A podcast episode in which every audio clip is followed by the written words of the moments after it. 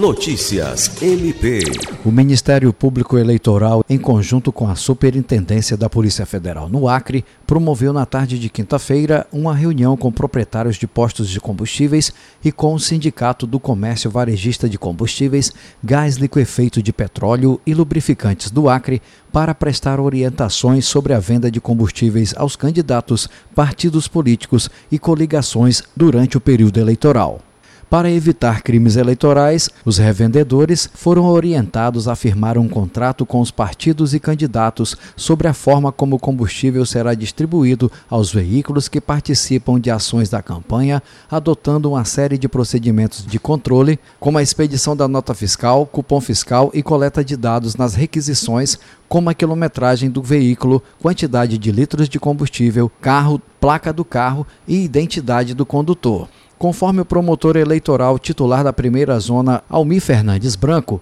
o controle é necessário uma vez que os combustíveis são adquiridos com recursos públicos via Fundo Especial de Financiamento de Campanha Eleitoral e sujeitos à fiscalização do Ministério Público Estadual, Tribunal Regional Eleitoral e Polícia Federal, a fim de verificar se o seu uso foi para fins exclusivos de campanha eleitoral e evitar a compra de votos ou abuso de poder político e econômico pelos candidatos. Jean Oliveira, para a Agência de Notícias do Ministério Público do Estado do Acre.